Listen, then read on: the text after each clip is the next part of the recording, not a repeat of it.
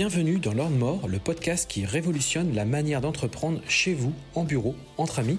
Je suis Sébastien Moret, business coach, investisseur en immobilier, entrepreneur depuis 23 ans et libre financièrement. Depuis plusieurs années, j'accompagne des hommes et des femmes qui veulent obtenir leur liberté financière et une relation à l'argent plus puissante et apaisée. Chaque semaine, je partage un nouvel épisode dont l'ambition est de déclencher une prise de conscience à propos de l'entrepreneuriat, mais également de l'argent. Retrouvez-moi sur YouTube et Instagram pour découvrir des lives, mon actualité, mes formations et mes différents accompagnements.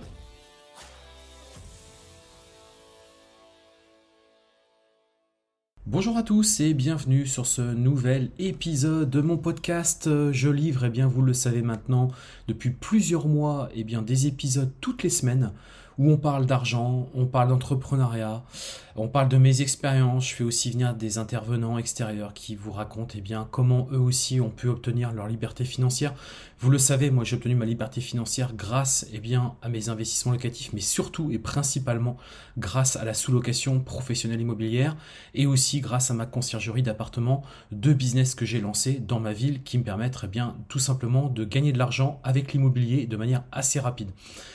Donc sur ce podcast, eh bien, je parle, comme je vous le disais, d'argent, de liberté financière, mais j'essaie surtout eh bien, de vous faire une prise de conscience par rapport à l'entrepreneuriat, par rapport eh bien, à l'argent. Comment mieux gérer votre argent? Comment être plus libre aussi?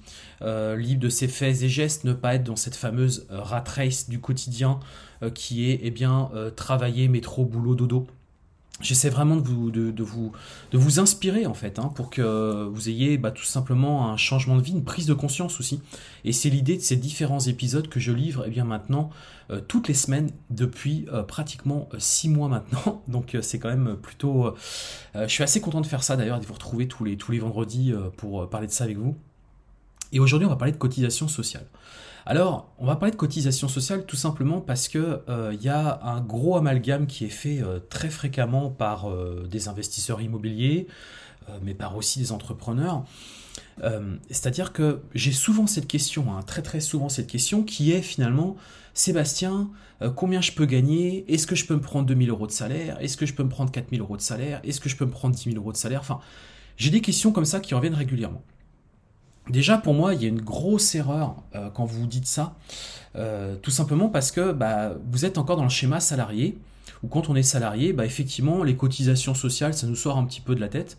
Et bah, nous, ce qu'on voit, c'est combien on gagne tous les mois, combien tombe sur notre compte en banque, et combien on déclare en fin d'année à notre imposition sur le revenu, sur notre fiche de déclaration. Donc c'est assez logique, parce que vous avez encore cette approche très salariée.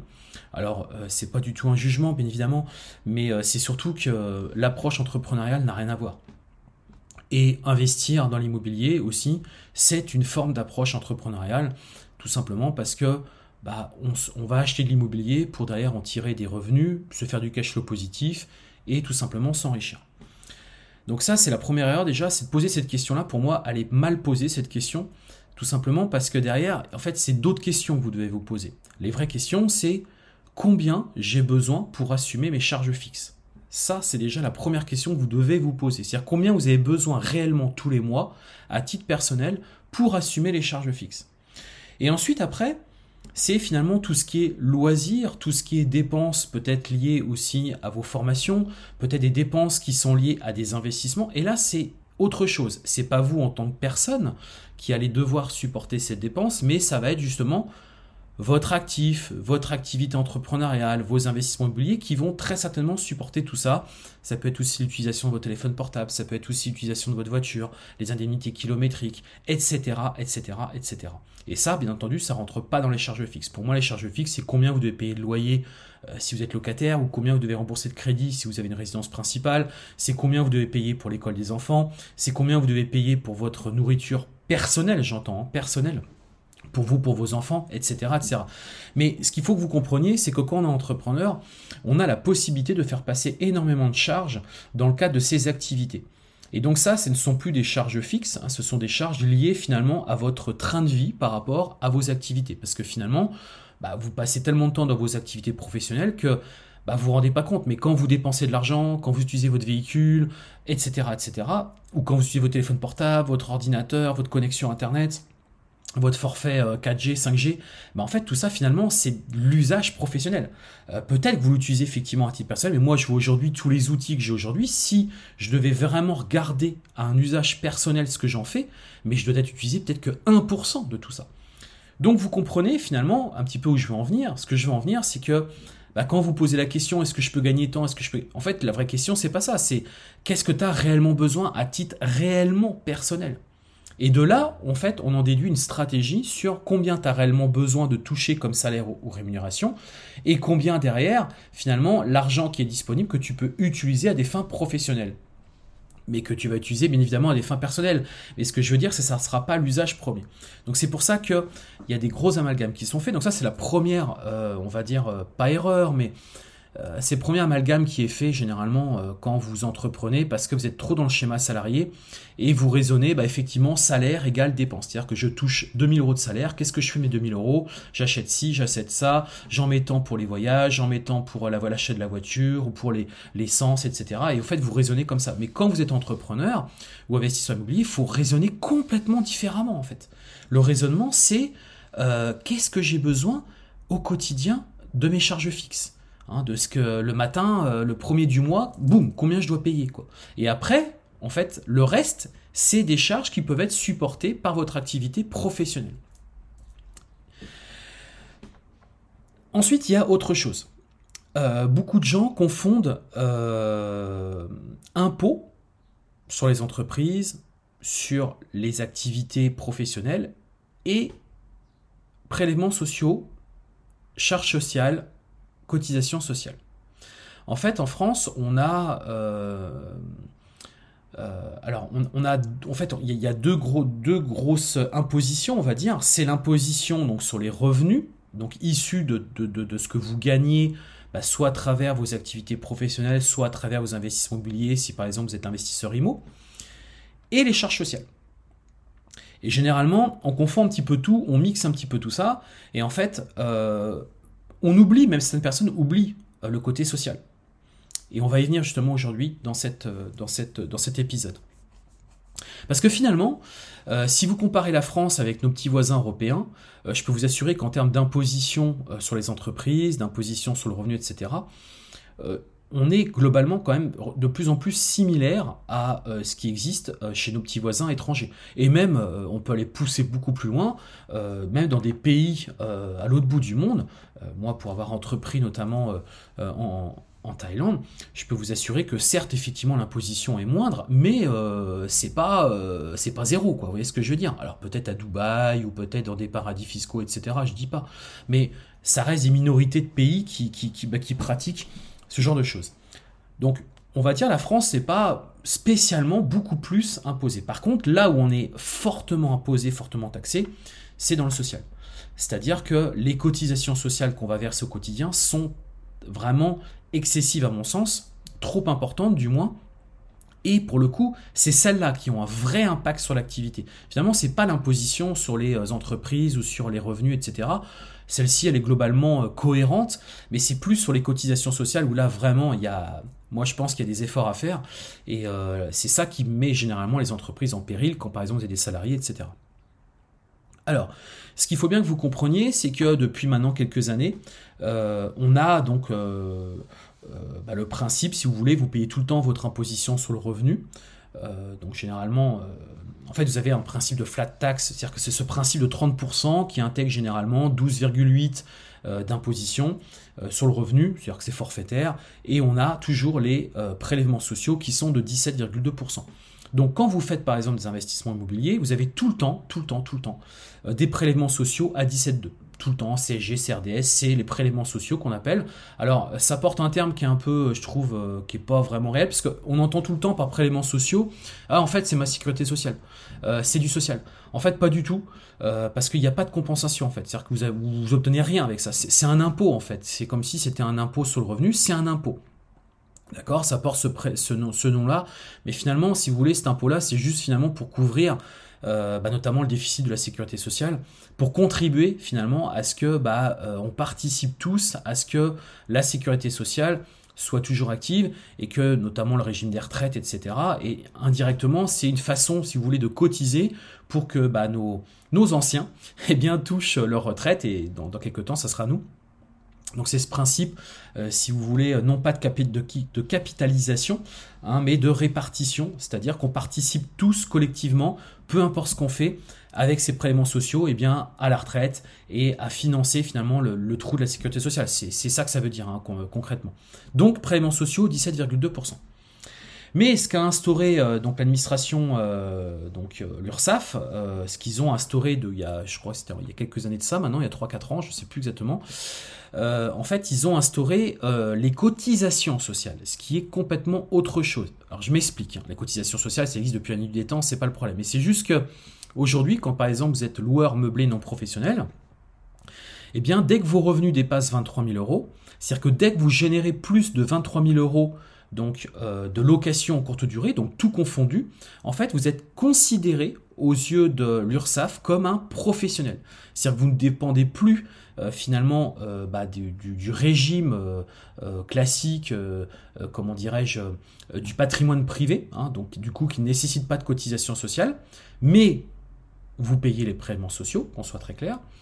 Et dès que vous dépassez les 23 000 euros, eh bien là, cette fois-ci, vous n'avez plus les prélèvements sociaux à 17,2%, mais vous avez les cotisations sociales. Donc généralement, les gens euh, font un peu un amalgame et pensent que, euh, euh, bah, en fait, ils payent énormément, etc. Oui, enfin, vous payez plus les prélèvements sociaux à 17,2. Vous payez des cotisations sociales. Alors certes, qui sont plus importantes, mais vous pouvez déjà considérer qu'à 17,2, qui aurait de toute façon normalement été dû. Alors c'est pareil aussi, je veux le préciser, quand par exemple vous, euh, si vous faites pas de, vous dégagez pas de, comment dirais-je, de, euh, de, recettes ou que vous êtes fiscalement à zéro, euh, bah, en fait vous payez pas de cotisation sociale. C'est-à-dire que si on considère que bah, notamment quand on est au principe du réel et qu'on fait notamment des, on a généralement les amortissements, on a, un résultat qui est proche de zéro, bah en fait vous payez pas finalement de de cotisation sociale, enfin, vous payez au moins juste une partie. Hein, mais je vais revenir un petit peu après. Donc, dès que vous êtes en loueur meublé, donc, euh, donc non professionnel, c'est ça qui est fou, hein, c'est que vous avez ce statut loueur meublé non professionnel, mais aux yeux d'URSSAF, vous êtes quand même professionnel, parce que vous avez dépassé les 23 000 euros. Donc dès que vous passez euh, les 23 000 euros, vous devez vous affilier finalement à euh, une sécurité sociale. Donc généralement, on parle beaucoup de la sécurité sociale des indépendants.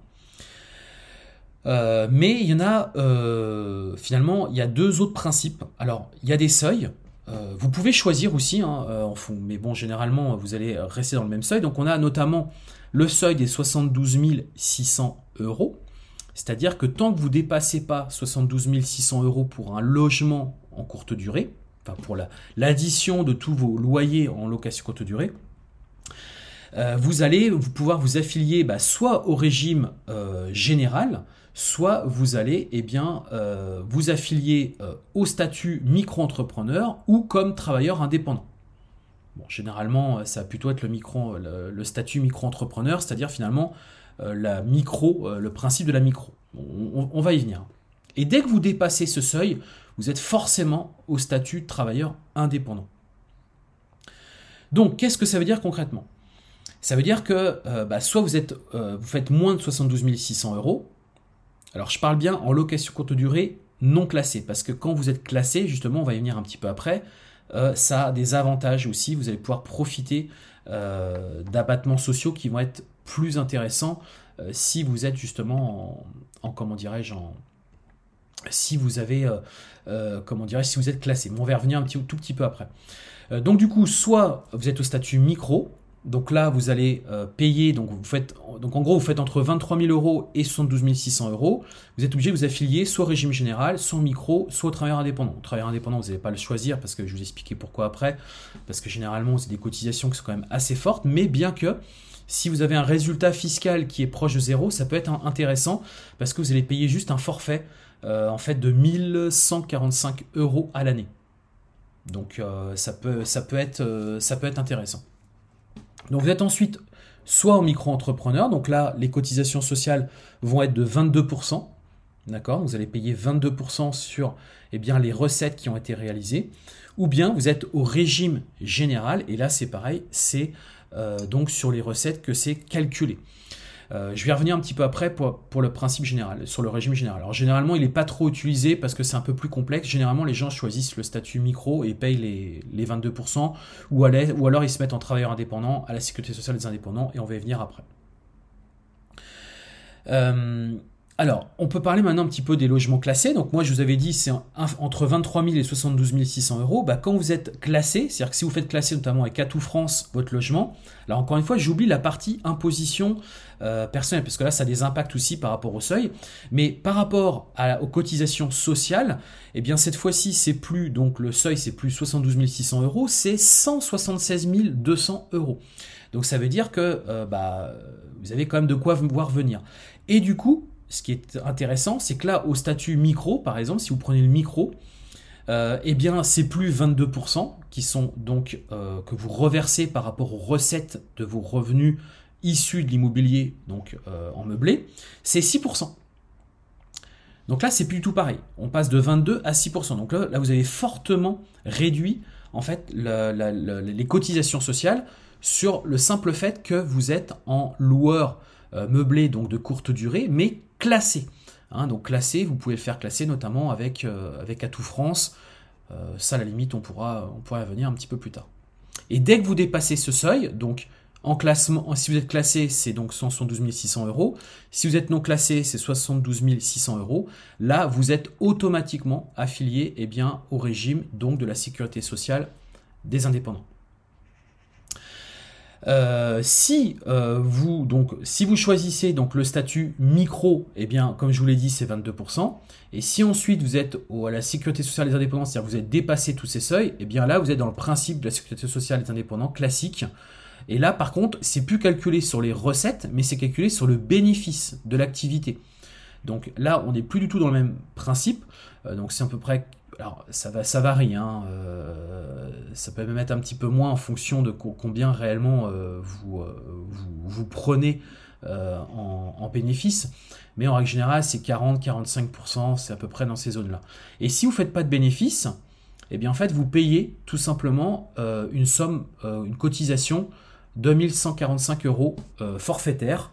Donc par exemple si vous êtes loi non professionnel, vous êtes au réel, et que du coup, bah, comptablement, vous n'avez pas fait de, de, bénéfices, hein. et d'ailleurs c'est souvent le cas parce qu'au début on passe beaucoup d'amortissements, etc. Bah, en fait, vous allez juste payer un forfait euh, donc de 1000 euros à l'année euh, pour donc eh bien, euh, avoir ces cotisations, ces cotisations sociales qui vont donc être, être payées. Alors, je vous avais parlé tout à l'heure du régime général hein, de la sécurité sociale. Donc si vous optez pour ça, euh, et notamment si vous faites moins donc, de 72 600 euros l'année, si vous êtes entre les 23 000 et les 72 600 euros, vous pouvez opter pour ce régime de la sécurité sociale. Vous n'êtes pas obligé de prendre le régime de la sécurité sociale des indépendants, c'est au choix.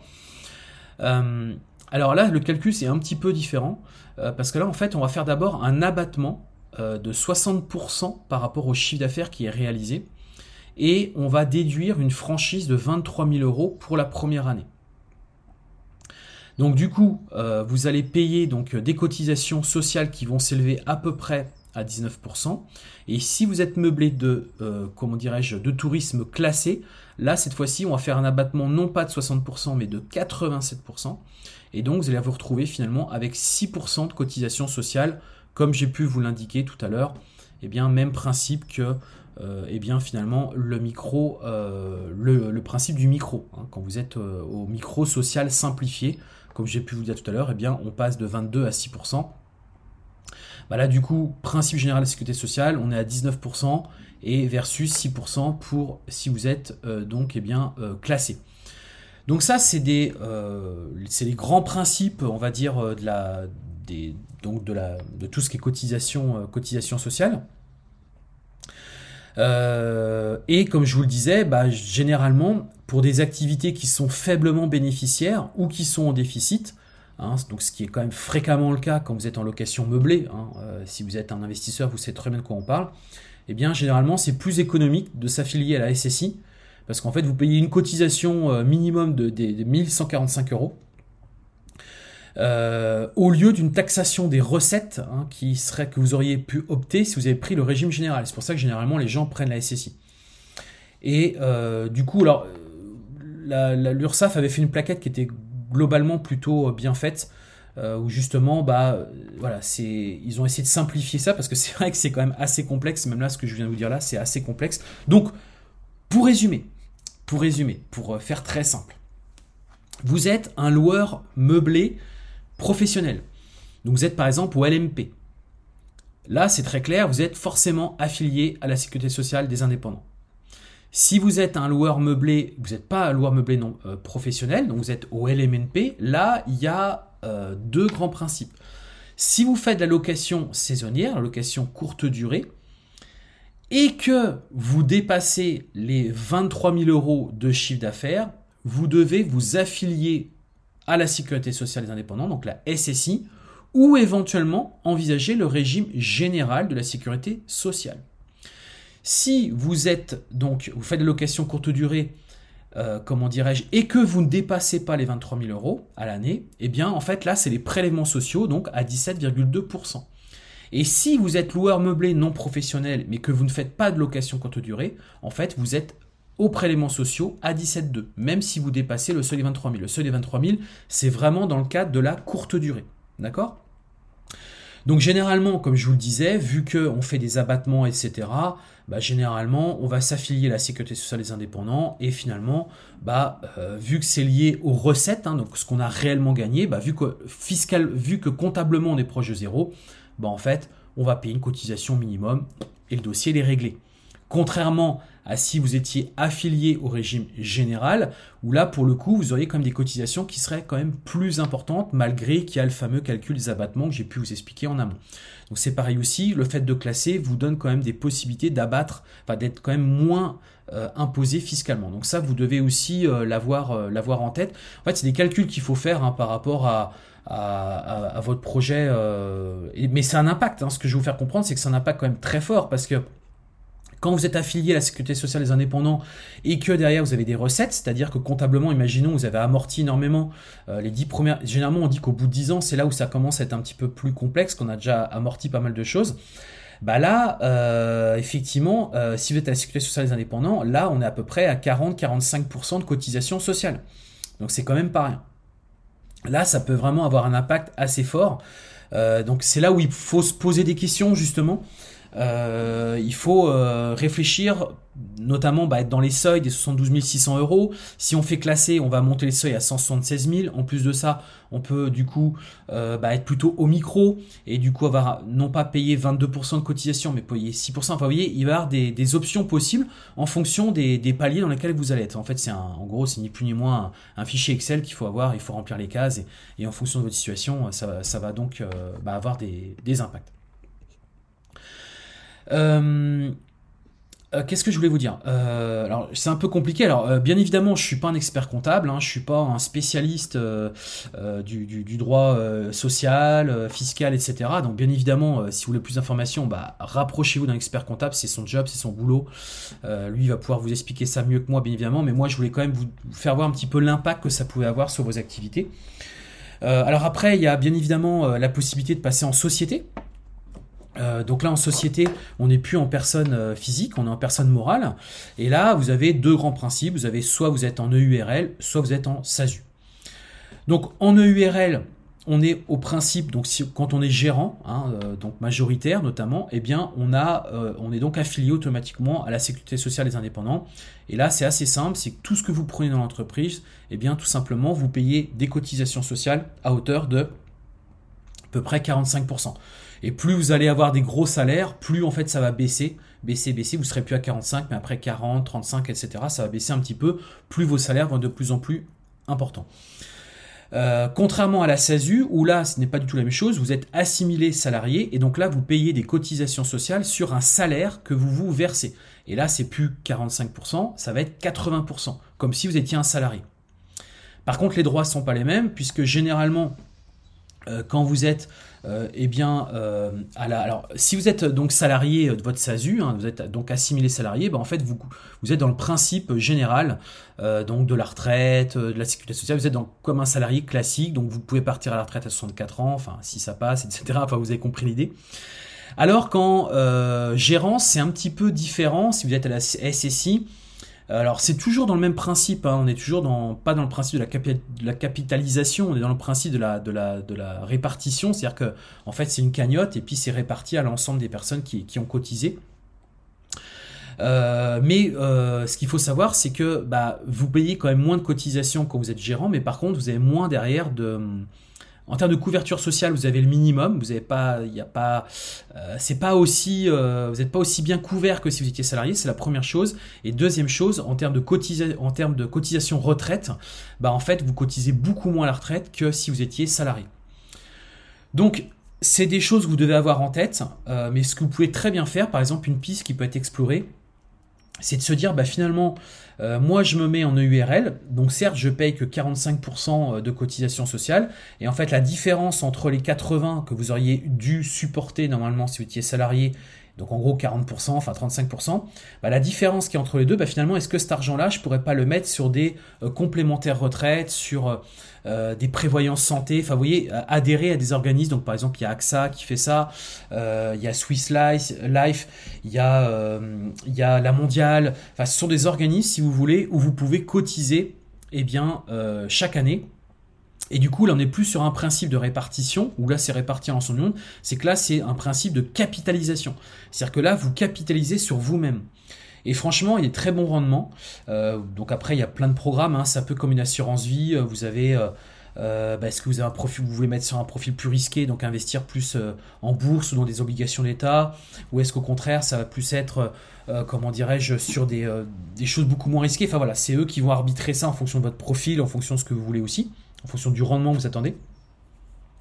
Donc c'est des pistes à explorer, euh, mais sachez en tout cas, en tout état de cause, que vous allez payer moins de cotisations euh, sociales euh, quand vous êtes en URL qu'en SASU. Mais derrière, vous n'avez pas non plus, bien évidemment, les mêmes choses. En fait, on vous donne pas les mêmes droits. voilà. Alors, ce qu'il faut savoir aussi, c'est que euh, quand on est salarié, généralement, vu qu'on est déjà, on cotise déjà à la sécurité sociale, à sécurité sociale euh, principe général, euh, au régime général, bah, en fait, généralement, on conseille aux personnes de se créer plutôt une SASU, parce que le gros avantage et le gros bénéfice, le gros plus hein, de la SASU, c'est que si vous rémunérez uniquement sur les dividendes, eh bien, en fait, vous ne payez pas de cotisation sociale. Ce qui n'est pas du tout le cas en SARL. En SARL, si vous rémunérez sur les dividendes, en fonction notamment de votre capital social, euh, alors je ne vais pas rentrer trop dans le détail là-dedans, mais vous allez quand même payer des cotisations sociales. C'est-à-dire que vous ne pouvez pas juste vous dire, bah, moi euh, j'ai gagné 100 euh, 000 euros, je me fais un chèque et je paye juste la flat tax et c'est réglé. Non, vous payez quand même des cotisations sociales. Ce qui n'est pas du tout le cas sur la SASU. Ce qui est top sur la SASU, c'est qu'imaginons il y a eu 100 000 euros de bénéfices après impôt, après l'IS. Bah en fait, vous pouvez vous faire un chèque et vous payez juste 30%, c'est-à-dire 30 000 euros, et vous récupérez 70 000 euros sur votre compte directement. Et euh, ça y est, c'est terminé. Il n'y a pas d'autre impôt, il n'y a rien, c'est net dans la poche, 70 000 euros. Donc c'est pour ça que la SASU généralement peut être intéressante. Et ça peut être bien aussi, par exemple, quand on est investisseur ou quand on est entrepreneur, bah, d'avoir par exemple une URL et d'avoir une SASU. La SASU, on fait de l'argent euh, et on peut se tirer des bénéfices et on sait que derrière on n'a pas les cotisations sociales. Et de l'autre côté, on a quand même notre URL où là, bah, effectivement, euh, on adhère à la sécurité sociale, on paye des cotisations sociales et on a quand même un, régime minimal euh, de cotisation à la retraite et de cotisation sociale. Vous comprenez ce qu'il faut quand même, il faut cotiser. Aujourd'hui, on n'a pas le choix. Vous devez cotiser à la sécurité sociale si vous voulez avoir des droits. Euh, si vous êtes hospitalisé ou je sais pas, vous avez un accident ou peu importe, enfin, ou je sais pas, quand vous achetez vos, médicaments, bah, que vous ayez au moins un remboursement. Euh, sachez aussi que les complémentaires santé sont toujours calculés par rapport au plafond de la sécurité sociale. Toujours. Hein. donc, euh, imaginons vous avez des indemnités liées à un arrêt de travail, je sais pas, vous êtes hospitalisé, etc. Bah, en fait, votre complémentaire va regarder combien vous verse la sécurité sociale. Si la sécurité sociale vous a versé, euh, bah, en fait, eux, ils vont verser. Par contre, vous pouvez pas avoir juste une complémentaire et derrière, pas de, de, de, régime social. C'est pas possible, ça. D'accord?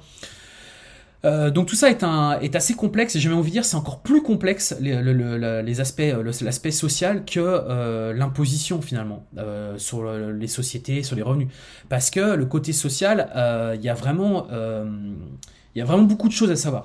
Donc moi ici dans cet épisode je vous ai donné à mon sens les principes pour vous faire comprendre que bah, en fait tout ça doit se réfléchir. Euh, un instant T, mais ça peut évoluer aussi dans le temps.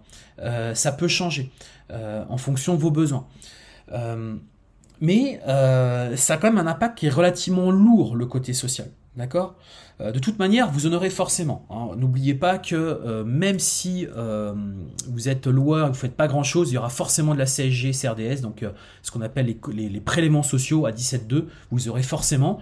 Et quand je vous disais tout à l'heure, je vous parlais de flat tax, en fait, dans la flat tax à 30%, il y a déjà dedans. D'accord? Vous payez rien de plus. C'est pour ça que la SASU est un, est un petit cadeau. Enfin, c'est quand même plutôt, plutôt sympa la SASU parce que justement, on a cette possibilité-là. Mais par contre, en face, on n'a pas de, euh, si vous rémunérez uniquement sur les dividendes, vous n'avez pas de prélèvements sociaux. Donc ça veut dire que vous n'avez pas de, pardon, de cotisation sociale. Donc ça veut dire que vous êtes, pas, vous êtes affilié à rien. Hein. donc euh, vous n'avez pas de droit. Vous n'avez pas de droit à la retraite, vous n'avez pas de droit à la, sécurité sociale, vous, vous avez droit à rien. Donc faut quand même avoir ça en tête. C'est d'ailleurs pour ça aussi qu'il y a eu notamment la, loi Puma, euh, bon je vais pas trop vous perdre là-dedans, mais qui avait instauré pour obliger euh, les, personnes qui, seraient indépendantes et qui auraient qu'une SASU, eh bien, à quand même cotiser un minimum pour avoir, eh bien, une, euh, comment dirais-je, pour cotiser un minimum socialement à la sécurité sociale. Donc tout ça a été bien réfléchi. Il y a plein, il plein de chemins différents, mais en tout cas, j'espère que moi dans cet épisode, ça vous a quand même donné des pistes de réflexion.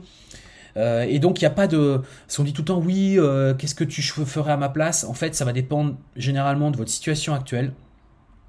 Euh, précise. Est-ce que vous payez déjà des cotisations sociales ou pas? Euh, Quel est votre, projet, votre projet euh, à court terme et à moyen terme?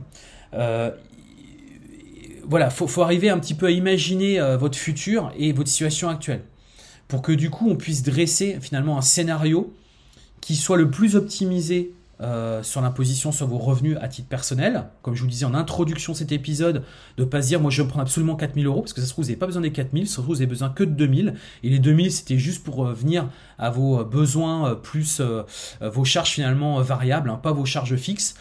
donc là du coup ce serait mieux de les finalement les faire supporter par son entreprise, peut-être par des, indemnités kilométriques, euh, peut-être par euh, le paiement de différents services que vous supportez à titre personnel, bah, c'est les transférer sur son activité professionnelle, par exemple, payer, euh, je sais pas, ses factures de téléphone, son forfait internet, ses nouvelles acquisitions, nouvel ordinateur etc., etc., ou nouveaux véhicules, plutôt que l'acheter à titre perso et de rembourser à titre perso, bah peut-être que ça serait mieux de, prendre un leasing et que ce soit l'entreprise qui, qui, paye ce leasing et que vous utilisez à titre personnel ce véhicule, ou alors peut-être envisager des indemnités kilométriques. Tout ça, ce sont des calculs hein, que vous devez faire avec votre expert comptable, c'est lui qui doit vous, vous amener à avoir ces pistes de réflexion. Mais en tout cas, moi j'espère que cet épisode il vous a plu. Et n'hésitez pas à lâcher et eh bien, et à laisser les, le maximum d'étoiles. Hein. Il y a 5 étoiles tout en bas, vous descendez. Laissez-moi 5 étoiles, ça me ferait vraiment super plaisir. Et puis bien évidemment, laissez un petit commentaire, ça fait vraiment plaisir, ça me touche énormément. Ça me permet de, bah, toutes les semaines de les lire, de m'encourager à continuer à vous livrer ces différents épisodes eh bien, sur mon podcast. Moi, ce que je vous propose maintenant, c'est qu'on se retrouve la semaine prochaine euh, pour un prochain épisode. Sur ce, portez-vous bien, passez un bon week-end et à très vite. Ciao, ciao.